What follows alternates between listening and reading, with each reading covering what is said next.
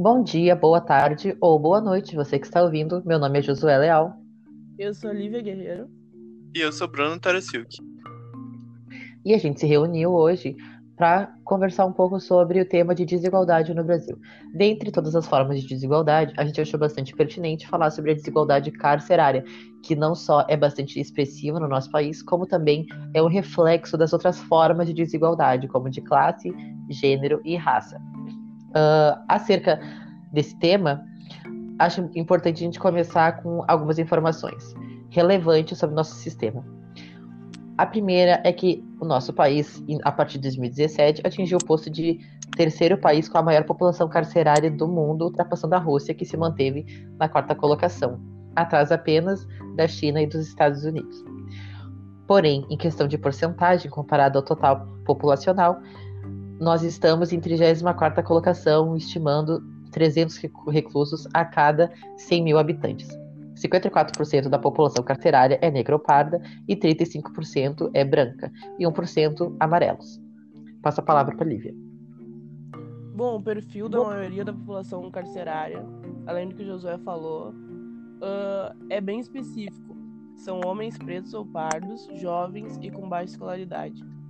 Uh, por mais que a gente seja o terceiro maior, a terceira maior população carcerária do mundo, 40% dessas pessoas que estão presas não foram julgadas ainda, o que faz a gente pensar que muitas delas podem não ter cometido esses crimes que estão pagando. A falta da, de políticas públicas agrava a criminalidade, porque muitas pessoas entram no crime porque não tem outra opção e não tem o básico para viver nos fazendo pensar que a pobreza e a desigualdade são algo irreversível quando se trata da sociedade capitalista, onde todos ficam vulneráveis pelo sistema e procuram sobreviver de forma geral. Passa a palavra. Bom, é muito importante a gente tratar de um assunto que não é muito comentado na mídia, que é a criminalidade como uma estratégia de garantir sobrevivência e também suprir necessidades. Porque a ausência de uma cidadania faz com que as pessoas se envolvam em atos ilegais, uh, mostrando também que a pobreza não é apenas a falta de renda, mas pode ser vista também como a falta de direitos básicos. Passa a palavra. Bom, falando sobre a violência que existe nos dois lados, quanto o detento, quando o carcerário que administra a prisão, os dois lados sofrem repressão, maus tratos, descasos e perseguição que fazem com que eles alimentem dentro de si ah, uma, um desejo por vingança. Passa a palavra. E isso, como a Lívia falou, causa um ciclo vicioso no momento em que a polícia, o Estado, no caso, uh, age com violência contra uma parcela do povo, esse, essa parcela do povo age com violência contra a polícia. E no momento que os criminosos uh, uh, causam baixas na polícia e a, e a polícia causam baixa nos bairros mais pobres, isso vai criando, criando cada vez mais um ciclo sem fim de povo contra a polícia, de polícia contra o povo, contra o Estado. E essa, essa sensação de, do Estado estar contra, essa sensação de impotência, acaba causando os crimes mais violentos, que hoje não uh, os crimes mais uh, mais chocantes, né? Não são para sustentar, não é um roubo para uh, botar a comida na mesa, mas também para adquirir o respeito que eles não têm do Estado. No momento que o Estado não fornece os direitos básicos, como água encanada, como uma moradia decente, como dignidade que é, que é prevista nos direitos humanos. E a nosso sistema carcerário, pelo menos aqui no Brasil, não cumpre o papel que é a prevenção do crime.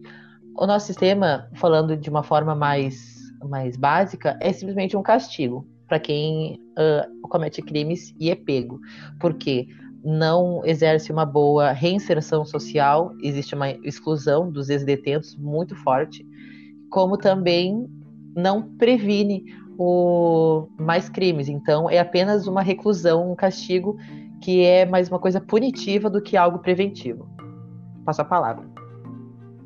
Trago aqui também uh, a elite carcerária brasileira, que são pessoas que possuem ensino médio, ensino superior completo. E as pessoas são privilegiadas porque apenas 1% de todos os detentos do Brasil possuem diplomas, o que faz com que essas cadeias tenham mais regalias e não tenham tanta demanda contra as outras, que são quatro vezes mais lotadas que o número planejado. Passa a palavra. Bom, uh, além disso, uh, Immanuel Kant, meados do século XVIII, traz a construção de que o conceito de dignidade é um atributo da pessoa. Muito ligado ao que o José falou, uh, de que a Declaração Universal dos Direitos Humanos, a Declaração Universal, uh, o artigo 1 traz a ideia de que todos os seres humanos nascem livres iguais em dignidade e em direitos. Porém, a gente não consegue ver isso uh, atualmente, visto que detentos são submetidos a situações desumanas. Então, a gente pode dizer que os direitos humanos e a dignidade humana teriam a importante tarefa de serem limites ao poder de punir do Estado. Passa a palavra. Bom, agora eu trago para vocês a notícia do Djonga, que é um rapper, e por ser rapper ele já sofre muito preconceito, mas além de rapper ele é negro, o que faz com que a polícia não respeite mesmo. E ele fala assim, ó: "Nesse dia eles me pararam porque eu tava de Porsche e vieram perguntar se era minha. Me fizeram passar pelo maior constrangimento. Foi a história da minha música, hoje não. Igualzinho.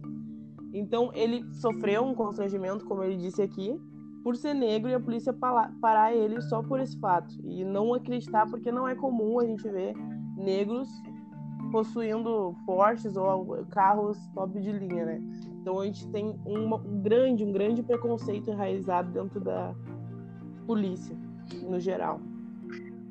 Não só isso, eu gostaria de comentar uma coisa que um dia eu ouvi de uma menina uh, quando disse que em um dia um, policiais entraram numa festa que ela tava, colocaram a lanterna na cara deles, todo mundo que tava ali. E aí eu perguntei para ela, uh, nossa, vocês não tiveram medo? Tu não tem medo, sabe? da polícia. Aí ela virou para mim e ela falou assim: "Oh, não, eu sou branca". E aquilo me me marcou muito pra gente parar para pensar um pouco nessa relação do de como a polícia age, de como a polícia chega uh, abordando homens brancos. Qualquer um que quiser pode pesquisar, é com todo carinho e amor do mundo, e como eles abordam homens negros, como no, no shopping um moço morreu sendo enforcado, acusado de roubar barras de chocolate, né? Então, a gente vai deixando vocês aqui com essa reflexão. Muito obrigado pela atenção e um beijo no coração.